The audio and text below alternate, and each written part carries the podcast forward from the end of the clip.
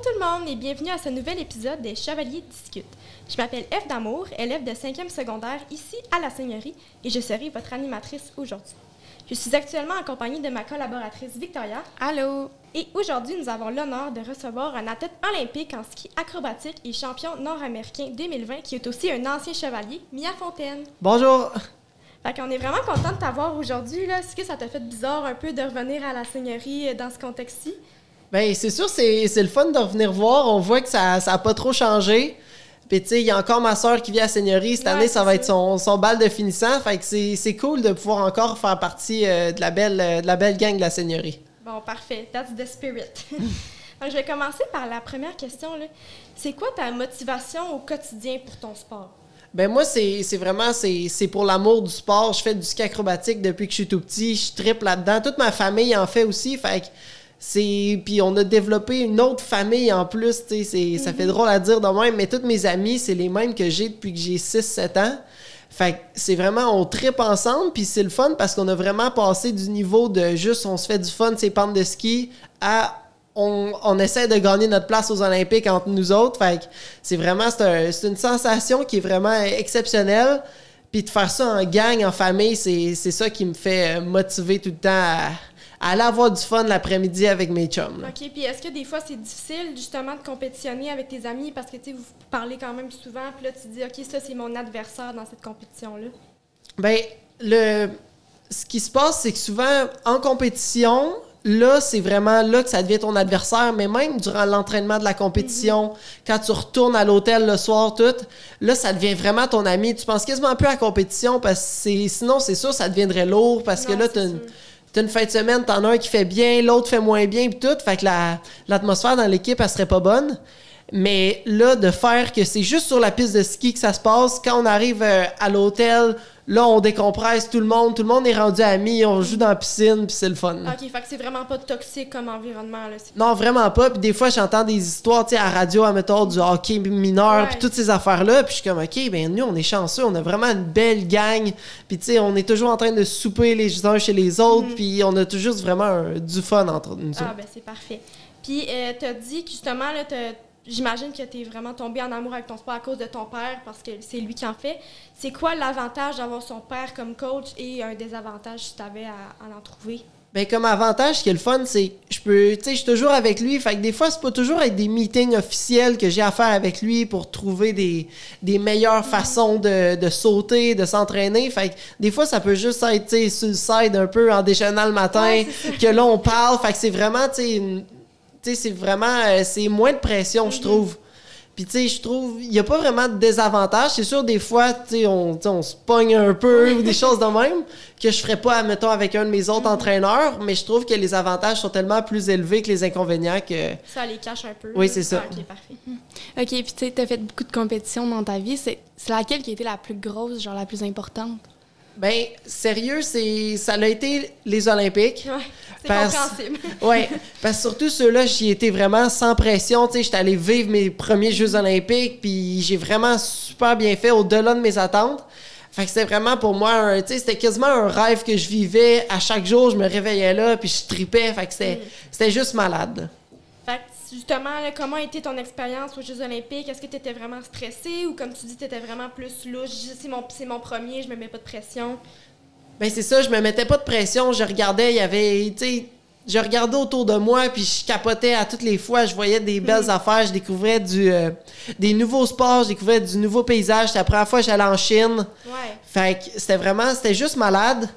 Puis on dirait que, sérieux, c'était la compétition, je m'étais le moins mis de pression, je pense, dans toute ma carrière quasiment. C'est celle qui a quasiment bien mieux Ben, marché. c'est ça, c'est elle qui m'a apporté Ouais. le plus euh, par la suite. C'est elle que j'ai eu le plus d'attention de tout le monde. Fait que je pense que c'est de quoi à retenir pour les prochaines. Ah, ben c'est vraiment cool. Puis justement, tu disais que tu pouvais regarder d'autres sports. Fait que quand tu faisais, quand, quand, excusez, quand tu compé- compétitionnais pas, tu pouvais aller regarder les autres compétitions. Là. Vous pouvez vous promener. euh, Ouais, ben c'est ça. Avec notre passe d'athlète, on avait accès à tous les événements. Fait qu'on est allé voir le monde de- des autres disciplines de ski, de snowboard, puis tout. Mais ce qu'il y avait en Chine, c'est qu'il y avait trois endroits avec euh, les disciplines. T'avais ceux de ski acrobatique, ensuite t'avais plus le ski alpin, puis en ville, t'avais le tout ce qui était patinage. Donc là, c'était sûr que c'était plus difficile d'aller voir les autres, euh, vu que c'était à 3-4 heures de route. Ouais, quand même. Mais vraiment, on en a profité d'aller euh, jaser avec le monde, jaser avec les autres athlètes des autres pays. Puis ce qui était le fun là-bas aux Olympiques, c'est T'avais une grosse cafétéria ouverte 24 heures sur 24 avec tous les athlètes allaient manger là. Fait que là, tu pouvais te faire comme un peu genre des nouveaux Ouais, amis ou des comme affaires. à tu- là. Ben, c'est ça. Puis aussi, aux Olympiques, il y a la tradition d'avoir des pins.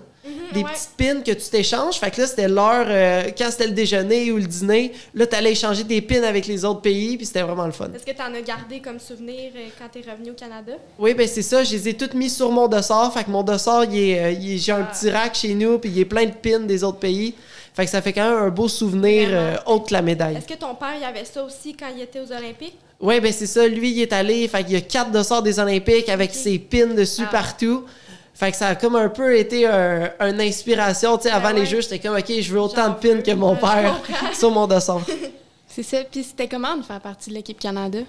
Mais c'était vraiment spécial parce que là, c'était pas juste l'équipe de, de ski acrobatique saut, c'était vraiment tout Team Canada. Puis on avait tout les, le stock qu'ils nous ont donné. C'était, juste malade, sais. À chaque jour, là, je veux pas me vanter, là, mais je développais une paire de pantalons avec un gilet nouveau toutes les Olympiques. Eh. Fait que c'était vraiment, sais, toutes les fois, euh, c'était juste malade à chaque fois qu'on ouvrait ça. Puis là, toute la, le défi, ben pas le défilé, la cérémonie d'ouverture, fermeture, c'était gros puis tout.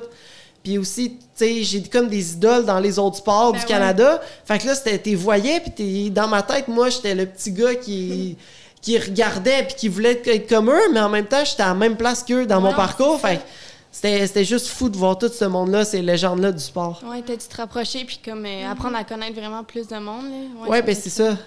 T'apprends à les connaître, puis en même temps, t'es comme à leur niveau. Fait que c'est. C'est- une sensation que c'est c'est dur à décrire parce que c'était juste là que j'ai pu vécu. Ouais, c'est ça. Tu peux Vivre pas vivre ça. ça, ailleurs qu'aux Ouais. Jeux Olympiques. là. C'est ça, Mm. ouais. Est-ce que tu as pu garder ta médaille suite au jeu ou la reprenais? Je sais pas comment ça Non, marche. il, il te donne la médaille et là, euh, elle est sur un étagère chez nous. tu sais, je la, je la regarde pas trop. C'est une médaille un peu comme les autres, mais quand tu l'as, c'est c'est spécial comme feeling. Là. Parce que surtout qu'on avait un autre événement après l'événement par équipe où j'ai eu ma médaille. Fait que tout de suite après l'avoir reçu, je l'ai mis dans un tiroir pour pas y penser, pour focuser sur l'autre d'après. Puis après ça, là, j'ai comme fait Ah, OK, je suis médaillé olympique. Puis là, j'ai comme pu euh, Célébrer, vivre, ouais. ouais, célébrer ma médaille. Est-ce que tu as appelé tout de suite ton père après quand, quand c'est arrivé? Ou... Ben, aussitôt que c'est arrivé, là, on a toute l'affaire des médias puis Ouais. tout. Mais après ça, on est allé euh, pour les tests de drogue. Mhm. Puis ça, ça peut être long puis tout. Puis là, j'ai appelé toute ma famille puis tout pour annoncer la nouvelle. Mais tu sais, ils savaient Ouais, déjà tout. vu, euh, Ouais. ils le regardaient déjà tout. oui. Mais c'était... C'est pour ça, puis c'était comme vraiment... euh, c'était fou parce que mon père, lui, ça faisait 30 ans qu'il avait gagné sa médaille aux Olympiques. Fait que c'était comme une histoire parfaite un peu qui Ouais, s'était Il passée. revivait euh, dans toi. Là. Ouais, ben c'est exactement ça. C'était ça les mots qu'il a utilisés. Ah. C'est ça. Ben, c'était quoi leur réaction à peu près? Mais je pense qu'il il était vraiment fier. Puis avant que j'aille au jeu, je pense qu'il s'en attendait pas. Mais là, il me voyait sauter puis comment que ça allait bien. Fait qu'il était vraiment genre... Il voyait que tout le travail que j'avais mis, ça avait payé. Puis c'est ça. Puis c'était dur vu qu'il était pas là. Puis c'était tout à distance. Mais en même temps, je voyais qu'il était vraiment fier. Puis mon père, il... C'est ça, il se revoyait comme quand il était plus jeune, puis il faisait des entrevues, puis c'était comme... C'était juste wow pour eux aussi. Ouais, j'imagine. Puis, euh, comme tu as dit, le considérant le fait que tu as manqué ta qualification à la finale de saut individuel chez les hommes, comment tu as su rebondir face à ça? Est-ce que tu étais accompagné là-dedans avec Équipe Canada ou pas vraiment? Ben, pour moi, ça, c'était quasiment plus. euh, tu sais, c'était quasiment une victoire parce que j'avais fait les meilleurs sauts que je pouvais faire. C'était encore nouveau, ces sauts-là que je faisais. Même le deuxième que j'ai exécuté, c'était la première fois que je le faisais de ma vie. Fait que, tu sais, pour moi, de l'avoir atterri devant toute la foule des Olympiques, la TV, c'était vraiment wow. C'est une victoire. Ouais, ben, c'est ça. Puis, en même temps, j'étais déjà médaillé olympique. Fait Ouais. que c'est. tu sais, C'était C'était comme. Ouais, c'est ça. ouais, je. J'avais déjà, j'avais déjà ma grosse victoire de, de Ça, ce voyage-là. Tu reviens pas les mains vides. là. Non, c'est ça. pas. Mais le sentiment de fierté que tu as dû ressentir, Mhm. là, ça a dû Ah être ouais, euh, c'est incroyable. là, ouais. Ouais. Vraiment. Ouais, et puis penses-tu participer aux Jeux olympiques de Milan en 2026? Ben, c'est ça l'objectif. Tu sais, dans ma tête, je me vois pas arrêter le ski acrobatique. Tu sais, c'est comme toute ma vie. Fait que je pourrais dire les prochains, ceux-là d'après, les autres d'après. Moi, c'est toutes des, des choses qui seraient possibles pour moi. C'est sûr que là, l'équipe, elle s'en vient forte toute. Fait que ça va être dur de se qualifier avec les autres athlètes. Mais en même temps, c'est ça qui rend ça le fun. Puis on sait que l'équipe ouais. canadienne pourrait avoir des chances de plusieurs médailles aux prochains Jeux olympiques. Ben oui. Ben oui, c'est sûr. Euh, fait que là, tu as dit vraiment que c'est vraiment toute ta vie. Là. Euh, combien d'heures exactement passes-tu en t'entraîner par semaine? Puis c'est quoi les sortes d'entraînement que tu fais exactement? Ben, l'hiver, c'est sûr, nous, c'est moins par semaine, c'est plus par des blocs d'entraînement. Comme pour cet été, l'entraînement sur Ramdo qu'on va faire, c'est à tous les jours. On s'entraîne deux fois par jour. euh, c'est environ des sessions de deux heures. Donc, quatre heures. Là-dessus, il y a de la trampoline, de la musculation. Puis c'est ça pendant trois jours. Ensuite, on a une, une pause de une journée. Ensuite, on recommence trois jours. Puis c'est tout ça pendant tout l'été. Puis des fois, on a des petits breaks de deux semaines ou des choses de même pour partir en vacances puis décompresser. Mais vraiment, les entraînements, ça varie aussi. On fait beaucoup de vélo de montagne, on fait de la musculation en salle, mais comme aujourd'hui, c'était comme pas de l'entraînement, mais c'était on allait réparer notre centre d'entraînement. Comme avec ma soeur aujourd'hui, je peinturais le- la galerie où il y a les trampolines, le monde nettoyait les affaires, puis ça fait partie un peu de notre entraînement Ouais. pour, euh, pour nous préparer pour l'été. C'est là. sûr. OK, ouais. Ouais. Euh, puis pratiques-tu d'autres sports en dehors du ski? Là? T'as du vélo de montagne, là, mais tu- Ouais, ben, je fais beaucoup de vélo de montagne l'été. L'hiver, des fois, je fais comme tout un peu les sortes de ski, du ski alpin dans le parc, euh, des tout un peu. Puis aussi, j'aime bien ça faire du snowboard, qui est comme l'opposé du ski. Ouais. Puis des fois, tu sais, on part en voyage de surf, on fait du skateboard. Fait qu'un peu tous les sports extrêmes, là, j'aime ça les pratiquer. OK, fait que vous êtes vraiment comme une famille de sportifs là, chez Ouais. vous. Là, ouais. Si on est une famille, puis toutes mes amis aussi font les mêmes sports. Fait que, tu sais, on s'appelle le matin, OK, on se rend en vélo. OK, good, tout le monde vient, puis on a du fun autant qu'à l'entraînement. Ouais, c'est vraiment un bon environnement. Euh, comment tu fais pour te discipliner au quotidien? Est-ce que des fois, il y a des jours que ça te tente pas de faire du ski, mais tu le fais pareil? Ben, le ski, la plupart du temps, celui-là, il me tente, mais c'est plus l'aspect, admettons, musculation Ouais. ou euh, Mhm. psychologique, là, avec les psychologues euh, qui vont nous préparer. Toutes ces sortes d'entraînements-là, j'aime moins ça. C'est sûr que des fois, je chiale un peu puis tout, mais c'est ça que j'essaie de travailler là-dessus parce que je sais que c'est nécessaire pour devenir le meilleur athlète. Fait que, tu sais, à tous les jours, là, je m'en viens mieux en mieux, mais si on regarde, là, deux ans, puis depuis, là, ça, c'était comme mes, mes plus grosses lacunes, là. Ok, ouais. Ouais, des fois, de me- se motiver, c'est dur, mais là, tu dis que t'es es vraiment rendu mieux face à ça. Ouais, ben c'est ça, parce que tu sais, c'est se motiver quand c'est les choses que t'aimes le moins. Ça, parce que c'est facile quand ça va bien ou quand c'est de quoi que t'aimes de te motiver. Ouais. Mais c'est de faire les choses que t'aimes le moins qui est plus dur. Puis c'est c'est de quoi qu'il faut travailler parce que c'est ça qui va faire la différence entre le premier puis le deuxième à un Ben moment oui, donné. C'est ça, vraiment. OK. Puis euh, combien de pays as-tu visité euh, grâce à ton sport? Ah, je sais pas, mais beaucoup. Parce qu'avant de faire des compétitions à l'international, j'étais allé une fois quand j'étais bébé au Costa Rica, puis sinon aux États-Unis. OK, ouais. Mais sinon, là, je n'ai vécu comme des pays comme la Chine, le Mhm. Kazakhstan, la Finlande, Ouais. Russie, tous des pays que je serais jamais allé si ce serait pas à cause du ski, parce que c'est pas des destinations, tu sais, Ouais. vacances un peu, ou tourisme. non, ça. Fait que je suis vraiment content de- d'avoir eu l'opportunité de visiter ces pays-là. T'as Ok. commencé à quel âge le ski exactement? J'ai commencé à skier vers l'âge de deux ans, Puis de faire du ski acrobatique quand je suis rentré en première année. Ok, fait que quand tu commençais, c'était vraiment plus, à, mettons, aller au relais, puis vraiment pour le fun ou plus euh, en compétition? Ben, quand j'étais plus petit, c'était avec mes parents qui me montraient à skier. Puis à l'âge de 6 ans, là, j'étais dans le club de ski acrobatique au relais. Puis euh, j'ai fait ma première compétition au relais euh, de ski acrobatique. Fait que c'est pour ça que c'était le fun cet hiver puis l'hiver d'avant parce qu'il y avait la Coupe du Monde au centre de ski Ouais. Le Relais. Fait que c'était comme 15 ans plus tard. ben non, pas 15 ans. Euh, 10 ans plus tard, je faisais encore une compétition au relais, mais au lieu d'être une compétition régionale, quand j'avais 6 ans, là, c'est une Coupe du Monde avec tous les ouais, plus gros ouais. noms euh, au Ah, monde. C'est vraiment cool. ouais. Euh, comment t'es senti face euh, à avoir ta propre page Wikipédia? Ah, ben, c'est sûr, c'est drôle, puis tout. Mais, admettons, là, il y a la nouvelle affaire Chat GPT.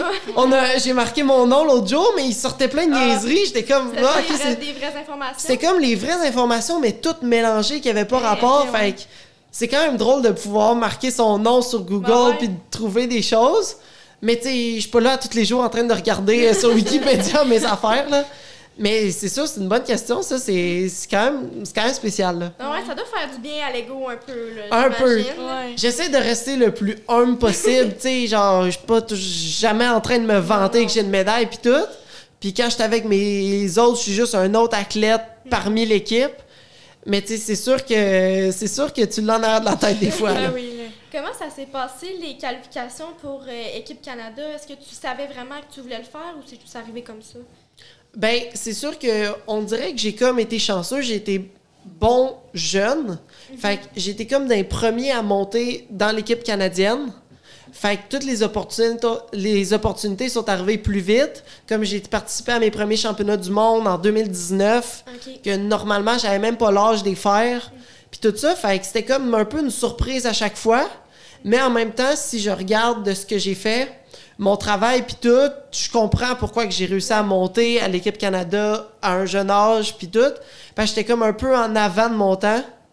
Fait que c'est quand même spécial. Puis je suis content parce que les sauts que j'ai faits qui m'ont permis à monter à l'équipe canadienne, là maintenant toute l'équipe le font. Puis c'est comme rendu la norme. Ouais. Avant c'était comme spécial que je fasse ça. Fait que j'ai monté plus vite.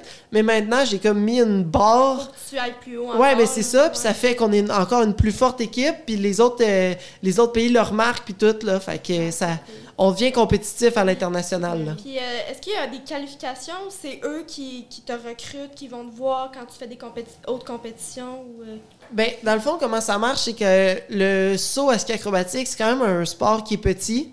Fait que tout que quand tu es dans le club de ski régional au relais ou dans l'équipe canadienne, on s'entraîne tous à la même place. Fait que tous les entraîneurs nous regardent, ils nous poussent. ils- Tu sais, des fois, tu peux être. euh, L'entraîneur de l'équipe canadienne peut entraîner un jeune de 8 ans au club. Fait que, tu sais, ils voient c'est qui les, les prochains espoirs, puis tout. Fait que, tu sais, de fil en aiguille, tu montes d'équipe, puis tout le monde se connaît. Fait que c'est c'est pas comme les plus gros sports comme le hockey, Non, que là, tu dois aller faire des, des camps d'entraînement, puis tout ça. Fait que c'est c'est vraiment un autre, un autre game, là. OK. Puis ça marche-tu sur invitation? ouais. Ben oui, mais en même temps, tu vas recevoir un. Ils voient, tu sais, t'as des barèmes à faire, t'as tel saut à faire, un tel pointage pour monter à l'autre équipe. Puis ensuite, ils vont regarder, eux, s'il y a de la place pour que tu montes. Puis ensuite, ils vont t'envoyer une invitation, voir si tu veux faire partie de l'équipe plus haut. Puis c'est ça. Puis après ça, tu as les, euh, les bénéfices qui viennent avec. Parce que quand tu montes à l'équipe canadienne, là, tu as, du, euh, de l'argent du gouvernement pour venir t'aider dans tes dépenses, puis tout ça. Fait que. Tu l'as su combien de temps avant de partir que tu étais dans l'équipe canadienne? pour aller aux Olympiques, Ouais. pour aller aux Olympiques, je l'ai su un mois et demi avant. OK, c'est quand même euh, short notice. Ouais. Ben, il y en a qui peuvent le savoir d'avance. Comme si tu faisais un podium au championnat du monde l'année d'avant, tu étais automatiquement éligible d'aller aux Olympiques puis tout. Mais moi, vu que j'étais pas encore dans, dans les meilleurs, il a fallu que je me qualifie. Puis ça a été dur. Je me suis qualifiée, c'est ça, la dernière compétition avant d'aller aux Olympiques. même, ouais. Fait que je l'ai su là. On a eu notre camp d'entraînement de trois semaines. Puis ensuite, je suis partie. OK. Puis c'était quoi ta réaction quand tu l'as su que tu étais dans l'équipe? Ben, tu sais, je l'avais comme su, vu que j'avais fait les calculs avant, voir ça me prenait quelle position. Mais c'était vraiment le fun. Puis, tu sais, c'était comme le début du rêve qui commençait. Vraiment, Là. ben oui, j'imagine. Puis euh, dans l'équipe Canada, tes entraînements, ça semblait-tu pas mal à quand t'étais pas dans l'équipe Ouais. Canada ou tu sais, c'était vraiment différent? Ben, sérieux, c'est- c'était pratiquement pareil que quand j'étais petit. OK, ouais. Tu sais, euh, quand j'étais petit, c'était les samedis, dimanches au club de ski. On arrivait là, on faisait nos sauts, on arrangeait les sauts, on, euh, on arrangeait la piste d'atterrissage. Puis quand on se fait notre entraînement au centre de ski Le Relais, sérieux, j'ai j'ai la même sensation de quand j'avais 8 ans. OK. Puis, tu sais, aussi, tout le long de mon secondaire, je faisais du sport-études. Donc, tous les après-midi, même si j'étais dans l'équipe canadienne ou au début de mon sport-études, quand j'étais encore dans, dans le club, je faisais les mêmes choses. J'ai le même entraîneur euh, de musculation depuis le début, puis tout. Fait que c'est pas si plus demandant, mais je pense que c'est pas que l'équipe Canada, c'est pas demandant.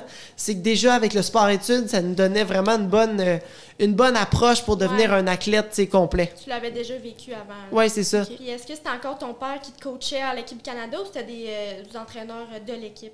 Ben, mon père, il est entraîneur de l'équipe canadienne de développement. Donc, jusqu'à temps que j'étais dans l'équipe de développement, donc jusqu'avant les Jeux olympiques, c'était lui. Mais maintenant, c'est rendu Jeff Bean. Mais lui, Jeff, ce qui est cool, c'est qu'il sautait avec mon père. Ah, fait que les deux, ils se connaissent. tu sais, ma mère puis sa femme à Jeff, les deux, ils étaient comme femmes d'athlètes dans ce temps-là. Fait que ça fait comme 30 ans qu'ils se connaissent. Puis aussi, ce qu'ils essaient de faire, c'est vraiment tout le monde travailler ensemble. Fait que, tu sais, c'est pas parce que là, c'est Jeff, mon coach, que plus aucun autre entraîneur a le droit de me parler, puis Ouais, tout. non. Fait que c'est vraiment comme une belle esprit tu sais, d'équipe, mais avec les entraîneurs aussi. OK, parfait. OK. Puis euh, moi, j'avais une question. Tu sais, aux Olympiques, là, t'avais-tu des temps, genre, pour t'entraîner? Genre, Ben- ou, ou genre, pratiquer tes sauts? Oui, ben c'est ça. Avant la compétition, on avait un 4 jours, 3 jours ou 4 jours d'entraînement avant. Ça, c'est, admettons, on avait un 3 heures d'entraînement qu'on fait à peu près 6 à 7 sauts pour se préparer, pour monter à nos plus gros euh, degrés de difficulté qu'on va faire rendu à la compétition. OK. Comment tu fais-tu pour, là, je sais, on sait que tu étais en sport-études, mais rendu là, comment tu faisais pour partager tes études avec ton ski? Parce que le ski, ça prend quand même la majorité de ton temps, là, j'imagine. Ben, c'est ça, en sport-études, c'était comme facile parce que je faisais mon école le matin, j'arrivais en autobus, je faisais mon école, je repartais en autobus au centre d'entraînement. Puis là, je faisais mon entraînement. Quand j'arrivais chez nous, je faisais mes devoirs. La plupart du temps, je n'avais pas beaucoup parce que vraiment, les profs étaient vraiment forts pour, euh, pour faire que on n'avait pas trop de surcharge à l'école. Mais là, au cégep, en ce moment, je fais ça en ligne. Puis ça, c'est plus dur parce que j'ai pas la motivation. Tu sais, c'est moi qu'il faut qu'il fasse ça à la maison puis tout. Ouais. Puis j'aime quand même pas ça l'école en ce moment. Tu sais, en ce moment, ma vie, c'est plus, on dirait, je me vois juste faire du ski. J'ai pas de métier encore d'après-carrière. Donc, c'est dur de se motiver pour trouver une, une branche d'études que je veux aller. Fait que je fais comme un peu de, de général. Ouais. Mais tu sais, je le sais qu'il y en a de. Tu sais, je sais qu'il faut que j'en fasse, que je continue, mais on dirait que c'est vraiment tough de se motiver. Là. Fait que dans le fond, tu fais juste ça pour avoir, mettons, un plan B si jamais il y a quelque chose qui se passe? Ben, c'est plus. C'est moins plan B que plus après le ski. Parce que si je. Tu sais, je vais continuer en ski, ben, mettons là, que tout se passe bien, puis j'arrête vers 30, 32 ans. Ensuite, il y aurait la seule option de devenir entraîneur. Ouais. Mais sinon, il n'y a pas vraiment d'autres branches que je peux aller dans le sport si j'ai pas mes, admettons, des certains cours à l'école ou des diplômes ou des choses comme ça. Fait que c'est pour ça que je veux rester en- quand même ancré dans l'école. Puis aussi, on a accès à des bourses Mhm. durant notre parcours euh, sportif. Puis ces bourses-là, c'est toujours des bourses sport et études. Fait qu'il faut que tu sois un minimum de cours euh, à l'école pour avoir accès à ces bourses-là. Puis ça, c'est quand même un bon financement qu'on a. Fait que je serais niaiseux un peu de dire j'abandonne l'école. Fait que là, ça. un, j'abandonne l'école, puis deux, j'abandonne toutes les bourses que j'ai. Fait que ça, ça marcherait pas, Ce là. serait pas avantageux. Non, c'est ça. Est-ce que tu te verrais à être entraîneur comme ton père aussi? Ou... Ben, peut-être, tu sais, c'est sûr, si je trippe encore là-dessus, rendu là, j'aimerais ça. Puis, mais aussi, tu sais, on sait pas, ça, ça sera encore dans une quinzaine d'années. Fait qu'il y a pas mal de choses qui peuvent changer. Puis, tu sais, en- entre-temps, je peux trouver une autre passion que, que je découvre, mettons, en faisant des activités. euh, Fait que je sais vraiment pas, mais c'est sûr qu'en ce moment, je regarde sa vie puis tout, puis ça a l'air quand même cool. tu sais, il a vraiment, il est capable de bien, euh, de bien euh, mettre de côté un peu la vie d'entraîneur pour être à la famille puis tout, mais il est capable de bien gérer les deux, ça je veux dire. La balance. là, Ouais, c'est ça. OK, parfait. Et on a vu que tu écrivais sur ta page Facebook Nouvelle saison, nouveau casse. Est-ce que c'est quelque chose que tu fais chaque année? Euh, non. Tu sais, le casse jaune et bleu, il date de, je pense que mon premier, je vais avoir 10 ans, 9 ans. Puis durant ces années-là, je n'ai eu, euh, n'ai eu quatre différents. Puis c'est juste que cette année, je voulais le changer, je voulais mettre un peu plus de, de personnalisation dedans. Puis ce qui est cool, je vais toujours garder dans ma carrière ce genre de modèle-là avec jaune et bleu. Changer des fois les, les images qu'il y a dessus, les logos, puis tout. Mais c'est que ça me représente vraiment bien, tu sais, quand tu nous regardes à la TV, tout le monde a le même habit de ski puis tout, mais là, tu regardes, ah, OK, casse jaune, c'est Mia Fontaine. fait que c'est vraiment cool que tout le monde qui ont le casse noir, admettons, fait que ça me permet un peu de me, de me personnaliser euh, dans une équipe. Ben ouais. Puis un équipement, genre, mettons, de ski, est-ce que ça. Pas que ça brise, mais que tu le changes quand même souvent ou? Ben, mettons, le, le si tu as un gros impact puis il brise, là, tu le changes. Ensuite, les skis, moi, c'est j'échange à chaque saison. Donc, je prends une paire de skis par saison parce que sinon, à force de ratterrir les sauts, les skis, ils changent de forme. Puis là, ça peut être dangereux parce que ça skie plus pareil. Mais sinon, l'équipement qu'on change le plus souvent, c'est euh, nos bottes de ski. Parce que la plupart du temps, on les utilise l'été, puis l'été, on tombe dans l'eau. Fait que l'eau avec les chaussons de ski, ça, ça fait pas un bon mélange. Fait qu'on peut pas les réutiliser la saison d'après.